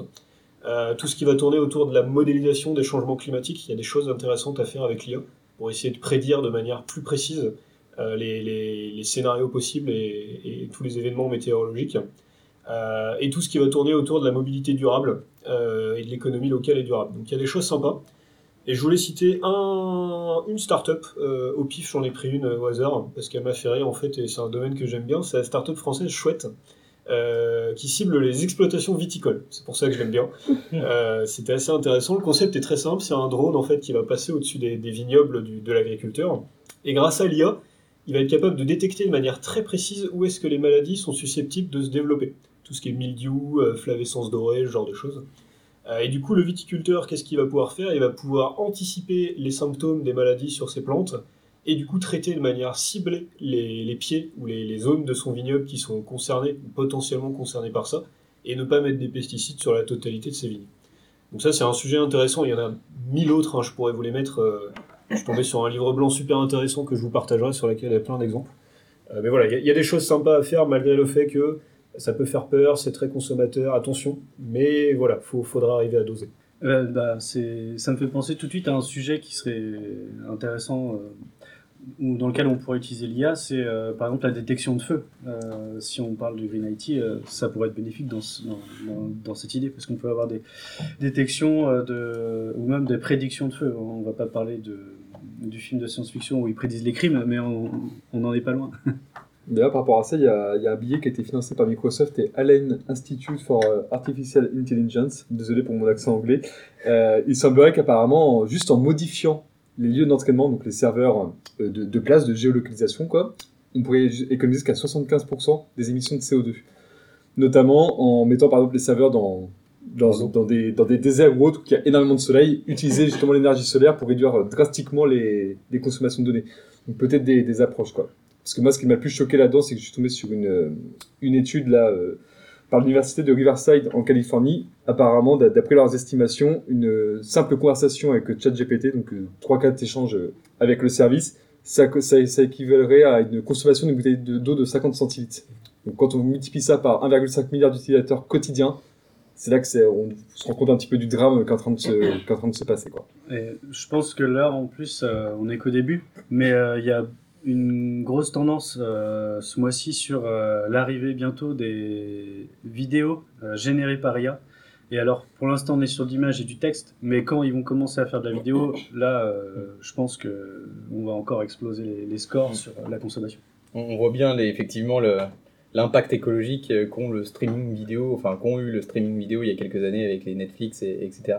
Il y a aussi un, un- autre aspect que je voulais je voulais souligner, c'est que l'IA ça a permis notamment tout récemment il y a, DeepMind qui a euh, euh, sorti un, billet où finalement ils ont euh, réussi grâce à, une IA à découvrir 400 000 nouveaux matériaux à structure stable euh, et parmi ces, matériaux, euh, il y en aurait qui pourraient avoir des utilisations notamment euh, euh, dans les batteries pour les rendre plus efficientes, euh, etc., plus durables. Donc c'est aussi des opportunités d'utiliser l'IA pour euh, augmenter l'efficience euh, des data centers, euh, etc., etc. Et on en revient à ce qu'on disait tout à l'heure, c'est que bah, pour moi en tout cas, l'avenir c'est plutôt des IA qui sont spécialisés dans des domaines qui du coup nécessitent beaucoup moins de puissance de calcul, d'électricité, d'eau, d'énergie, que ce soit pour tourner ou même pour être formé. C'est plutôt que des intelligences type GPT ou qui sont beaucoup plus consommatrices en énergie. Et on parlait euh, juste avant du, modèle RAG et du fine-tuning. Je pense que le fine-tuning serait plus économe au niveau énergie euh, quand on a besoin d'un modèle spécialisé, justement, parce que le modèle RAG va faire appel à des ressources pour charger un contexte à la volée. Et du coup, à chaque requête, il va devoir faire ce chargement à la volée dans le modèle. Alors que si on a un modèle qui est déjà fine-tuné pour une tâche, eh ben, il est déjà adapté et il est optimum, il est optimum euh, d'un point de vue euh, consommation. on va dire. Donc il va être plus rapide en termes de temps de réponse, mais aussi euh, il va être euh, plus efficace en termes de consommation. Donc là, on le voit bien, c'est vrai qu'on est, je pense qu'on est à un moment charnière là sur le, sur, sur cette histoire d'IA et de, et de green IA. Il faudra, il y, a, il y a plein de choses positives à faire avec. Euh, il y a aussi beaucoup de, il y a aussi beaucoup de choses négatives qu'on pourrait faire et qu'on a déjà faites. Donc il faudra arriver à trouver le, le juste milieu, je pense. Euh, et pour faire une transition avec le, sujet qui va venir après, l'un des, effets assez polluants de, toute cette histoire, c'est le matériel. Il y, a, une demande extrêmement forte sur les CPU et GPU qui, sont utilisés derrière pour faire tourner tous ces, modèles, aussi bien pour l'entraînement que pour, l'inférence. Et du coup, ça, bah, ça demande des ressources. Euh, il faut aller les extraire dans des conditions qui sont pas toujours, voire, rarement euh, convenables pour aussi bien au niveau humain que, que écologique.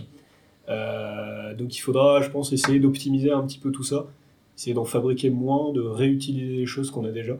Euh, Il y, a, y, a, vraiment un, sujet important à, faire.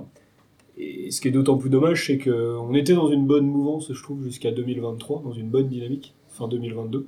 Et là, bam, on a, complètement arrêté. Donc, euh, donc à voir. Wait and see, comme diraient nos, amis anglais. Euh, bah donc du coup, sans transition, je vous propose de passer sur la partie matérielle. Euh, et c'est Julien qui va nous en parler. Donc je vais commencer par essayer de vous expliquer euh, bah, ce qui se passe dans, tous les processeurs dont on entend parler aujourd'hui et sur lesquels je vous laisserai rebondir euh, sur les différents producteurs de ces processeurs. Et donc on va partir au plus bas de la machine et se poser la question euh, comment sont réalisés tous ces calculs par les différents types de processeurs? Bah, tout d'abord, pour réaliser ces calculs, euh, un processeur a besoin de Processing Unit, PU, ou unité de travail en français, et il en existe grosso modo quatre types. Le premier, le, le plus connu, Central Processing Unit, qu'on nomme euh, vulgairement euh, le cerveau de l'ordinateur, qui sert tout simplement à lancer euh, le système d'exploitation, runner des applications, etc.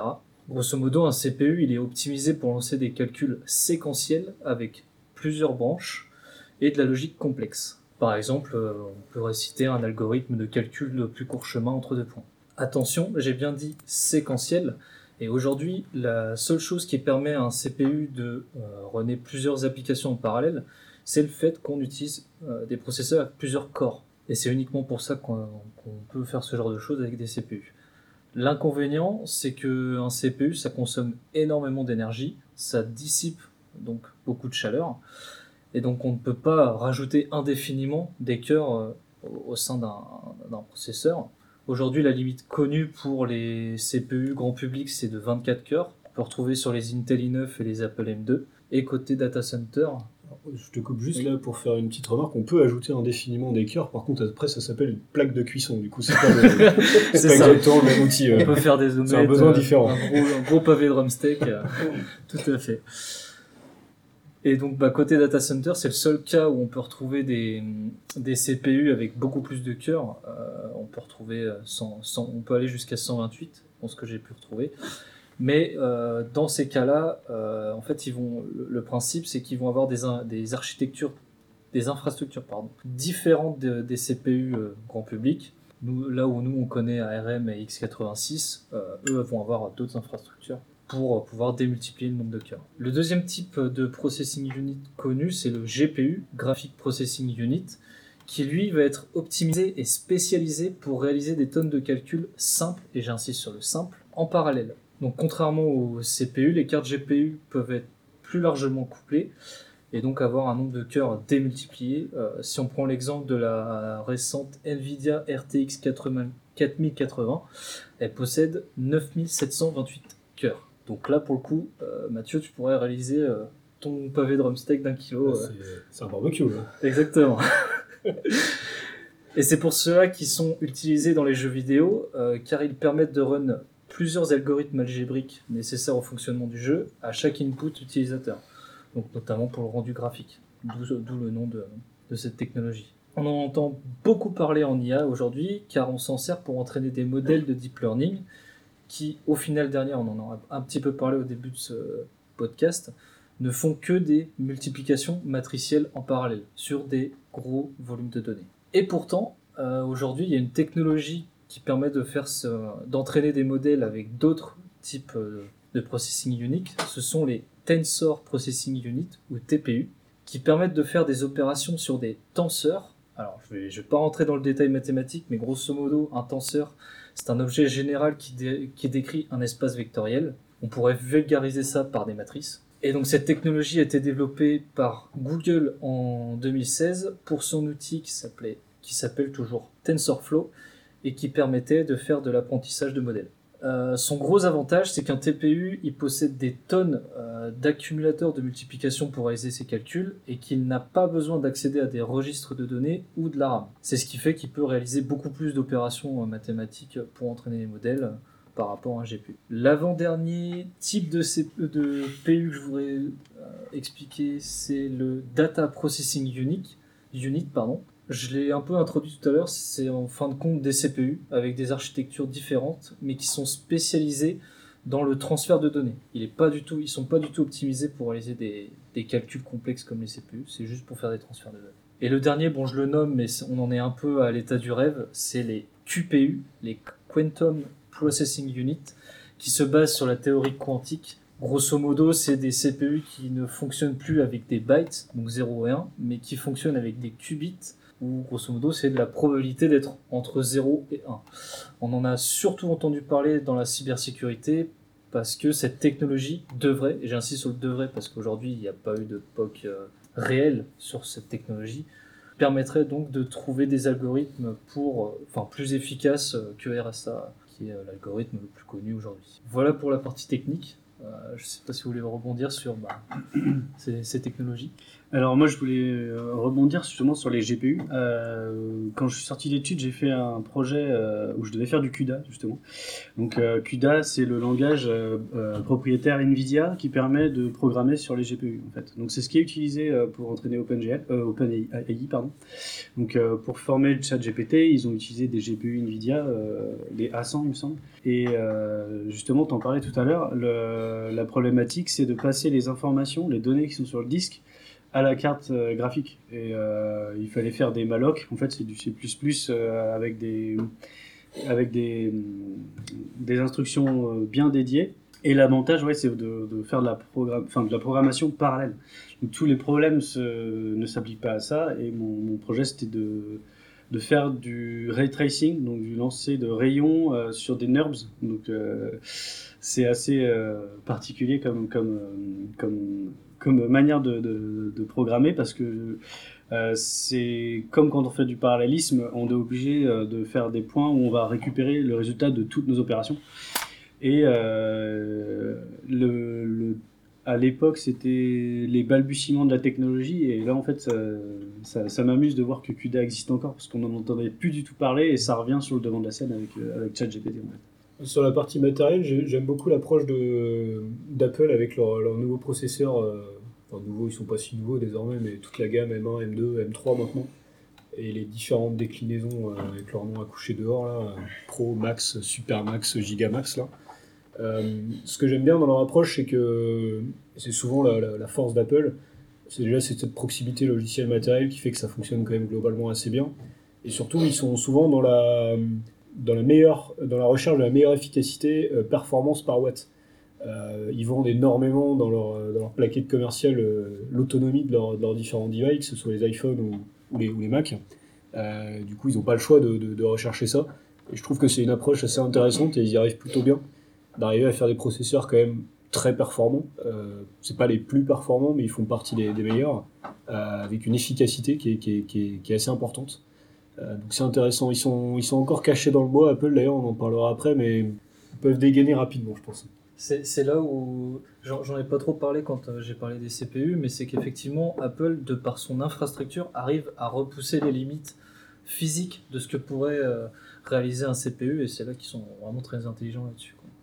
Un des points structurants sur les Apple MX, euh, c'est d'avoir euh, fait converger euh, RAM euh, et, euh, et mémoire vidéo. Et on- en fait, ils optimisent finalement les, les temps de passage entre la, la- traditionnellement ce qu'on appelait la RAM et la, et la VRAM. Euh, Aujourd'hui, on a une, ce qu'ils appellent une mémoire unifiée, et euh, l'intérêt, c'est que ça permet euh, finalement d'avoir des temps de traitement qui sont très, très optimisés. Et ce qui est intéressant avec Apple, c'est que ça fait des années en fait euh, qu'ils ont toujours été plus ingénieux dans l'architecture de leur machine. Il faut savoir qu'au début des années 90, ils avaient des processeurs qui avaient des cadences euh, au niveau Hertz beaucoup plus faibles que les machines Intel qui, qui, qui hostaient du Windows derrière. Mais ils arrivaient à, avoir les mêmes performances et c'était uniquement par des astuces d'architecture de carte mère en fait. Euh, ils ont toujours euh, eu cette approche et c'est, je trouve que c'est très vertueux parce qu'au final, quand on parle de Green IT, euh, avoir un processeur qui va à des millions de hertz ou des milliards de hertz, ça consommera plus d'énergie qu'avoir bien architecturé une carte mère et d'avoir réfléchi son, son système. En gros, euh, ils ont des, chez Intel, ils avaient des gros moteurs et ils allaient très vite en, ligne droite, mais chez Apple, ils avaient prévu euh, des bonnes suspensions, on va dire. Pour faire une image un peu bête. Mais et euh, je voulais rebondir aussi sur, sur, sur ce sujet au niveau d'Apple, c'est que leur approche en fait est intéressante, c'est de d'imaginer euh, de l'IA portative, j'imagine, parce que eux, leur objectif, c'est de vendre du hardware derrière. Donc on, on le sait tous. Hein. Euh, eux, ils veulent vendre des iPhones, ils veulent vendre des, MacBooks, et euh, ils ont une approche aussi euh, de, de ramener euh, l'IA euh, dans les devices que les gens vont acheter. Ce qui peut être intéressant parce que quand on regarde l'approche Green IT, le transfert des données a un impact euh, sur la consommation qu'on va avoir de, nos outils digitaux. Et avoir euh, l'IA dans des centres de calcul euh, à l'autre bout de la planète, bah, c'est pas forcément l'idéal aussi. Moi, Apple, là, dans les mois à venir, je les vois bien sortir un service sur le modèle de ce qu'a fait Gemini avec, en enquête sur le sujet suivant, mais le modèle Nano, qui est capable de tourner en local, et notamment sur les, les Pixel 8 Pro, par exemple. Je pense qu'ils vont sortir un truc comme ça, qui va être capable de tourner sur les devices en local, que ce soit un Mac, un iPhone, n'importe quoi, qui va peut-être s'intégrer avec Siri ou avec l'ensemble du système, je sais pas trop encore. Je pense que leur approche, est plutôt là-dessus. Et elle est vertueuse aussi bien côté euh, efficacité, euh, con- consommation, etc., performance, que côté euh, vie privée aussi. Parce que du coup, les- le modèle est interne, les données sont pas censées trop s'en aller. Vu qu'ils misent pas mal là-dessus, ça peut être intéressant pour ça aussi. Euh, Il il y a un point euh, notamment euh, pour, pour Apple sur les iPhones. Je ne sais pas si, si vous avez euh, un, iPhone, mais euh, euh, sur les derniers, euh, sur les derniers euh, modèles, euh, il y, a y a un processeur euh, intégré NPU euh, dans, dans, le, dans, dans la puce euh, bionique euh, qui permet notamment de faire tourner euh, la reconnaissance vocale. Je ne sais pas si vous avez essayé sur votre iPhone euh, de faire tourner la reconnaissance vocale, mais vous allez voir que le modèle il tourne en local et que euh, les, les mots sont reconnus euh, les uns après les autres. Et vous allez voir qu'il y a déjà finalement un peu d'IA euh, déjà embarqué dans les, dans les périphériques Apple. Et c'est justement un peu la force d'Apple, c'est finalement de le diluer dans leurs produits. On finit par s'y habituer et on devient accro. Au moins un à cette table qui l'est visiblement. Euh, et après, Google est pas en reste. Euh, moi, j'ai un Pixel, hein, je vous le dis tout de suite. et euh, euh, sur le Pixel 7, euh, déjà, il y a un TPU et euh, dans le 8 aussi. C'est-à-dire qu'ils font, ils ont la même approche, hein, évidemment. Il y a Android et, et iOS. Les mobiles, enfin, ils se regardent euh, du coin de l'œil. Hein, ils font à peu près les mêmes choses. Et euh, sur le Pixel 8, euh, il y a pas mal de hum, retouches photos qui, f- qui, qui sont faites en local. Vous pouvez par exemple enlever des personnes d'une photo euh, grâce à votre TPU sur le Pixel 8 euh, sans avoir internet. C'est des euh, traitements locaux. C'était d'ailleurs leur approche hyper commerciale à la sortie du téléphone. Ils mettaient vachement ça en avant justement euh, sur les évolutions, révolutions. Ça dépend après les termes de chacun. Mm. Mais En effet, on va y aller, on va y aller de plus en plus. Quoi, que c'est- Mais ça explique peut-être aussi l'approche Microsoft qui est tout dans nos serveurs parce que eux, euh, ils se reposent pas du tout sur euh, sur les hardware euh, vendus au, grand public. Ouais, ils sont pas sur le même business, euh, le même business model, donc c'est vrai que les deux approches cheval. euh. Encore que Microsoft, ils ont sorti récemment là des, nouvelles puces dédiées, dont j'ai bouffé le nom. Peut-être que quelqu'un s'en rappellera. qu'ils ne souhaitent pas vendre d'ailleurs, qu'ils veulent uniquement utiliser en interne dans leur data center, parce qu'elles sont vraiment été conçues pour, pour l'IA. Et, euh, et ça, c'est assez intéressant de- d'avoir cette approche aussi de, de concevoir un produit adapté à ton besoin et de l'utiliser. C'est- Je trouve ça cool. Ouais, alors les, les puces, c'est les Azure Maya 100 et Cobalt 100. Voilà. Exactement, c'est ça. Merci. Et Microsoft est pas en reste. Moi, j'ai entendu parler du projet Volterra. Je sais pas si ça vous dit quelque chose. Qui est grosso modo un kit de développement euh, Windows euh, pour, euh, enfin, pour les développeurs, qui utilise euh, des- une unité de traitement neuronal, donc NPU, on en a parlé tout à l'heure, pour fournir une capacité de calcul IA de pointe.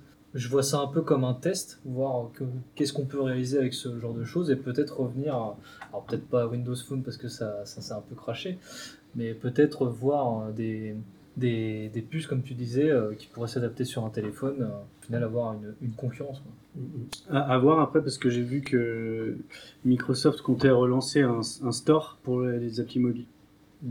Donc, euh, de toute façon, euh, Wait and see. voilà, le CEO de Microsoft l'a dit, euh, c'est son grand regret, c'est que Microsoft ait abandonné la partie mobile, parce que voilà, il y a un Ils business vont- derrière. Ils vont nous refaire un Windows mobile, quoi.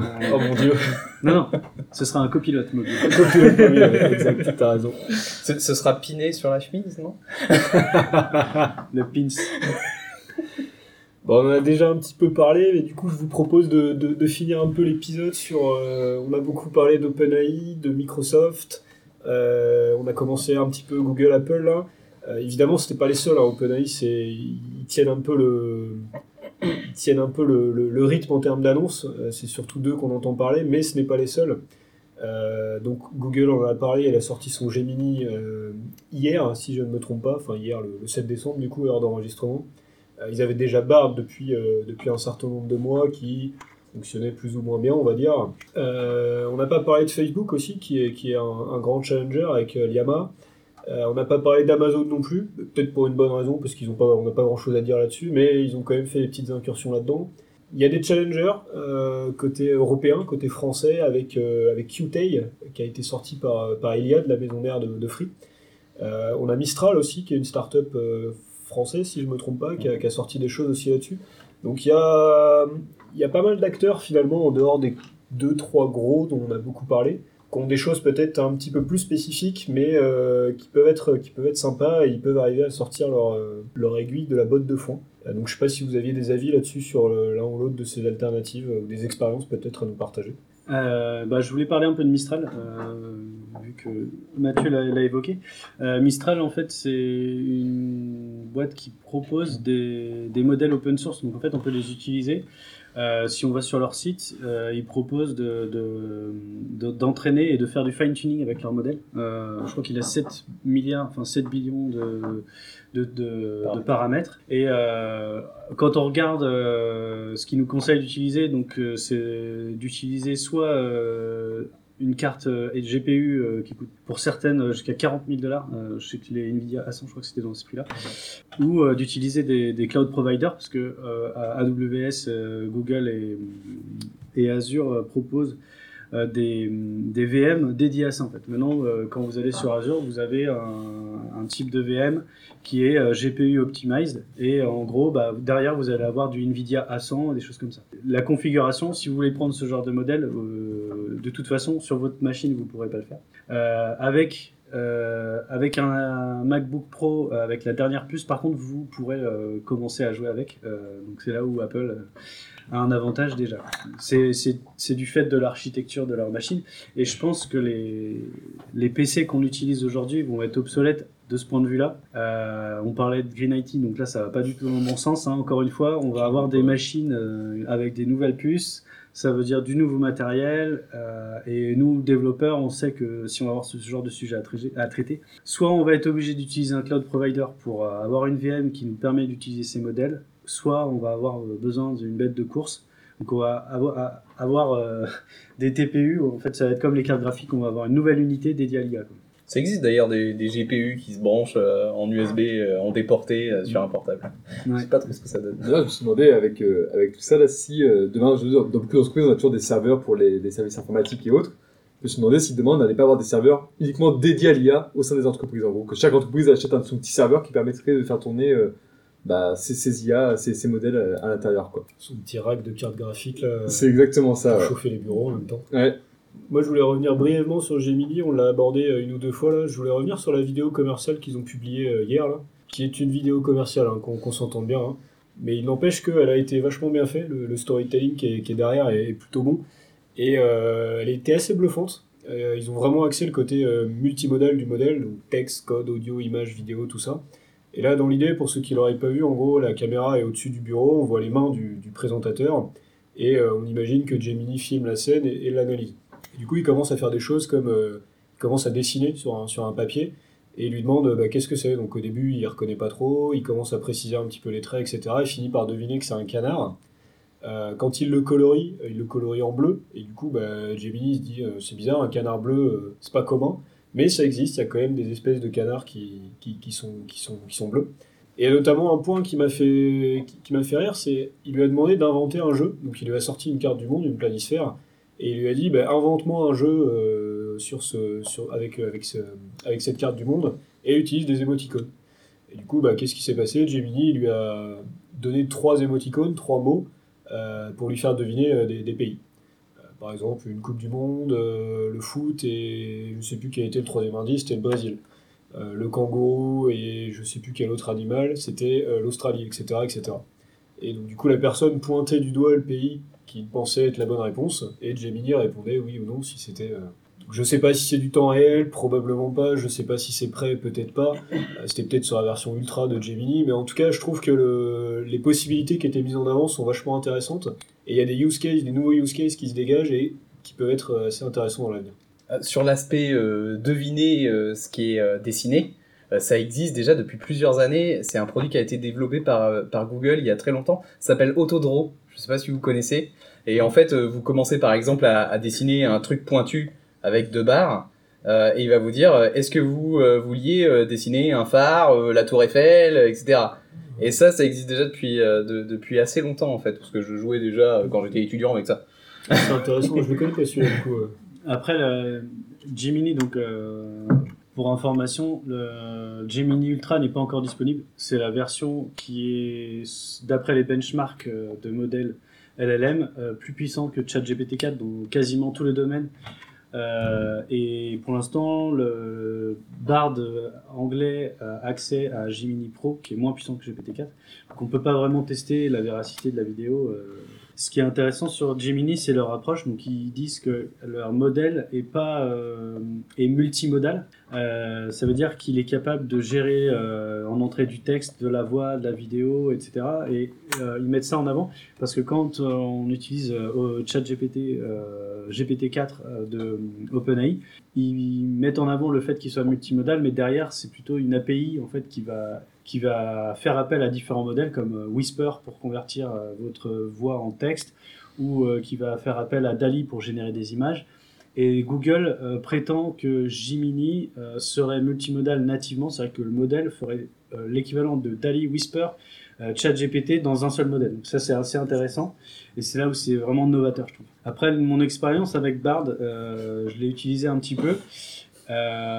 J'ai aussi ChatGPT+, donc en comparant les deux, euh, j'ai pas trop apprécié la manière dont, ça se comportait, où j'avais plus l'impression d'utiliser un moteur de recherche que de parler avec un modèle, parce qu'il me sortait tout le temps des résultats basés sur des recherches. Je sais que Google, euh, c'est leur point fort, donc euh, peut-être qu'ils s'appuient beaucoup plus là-dessus que OpenAI.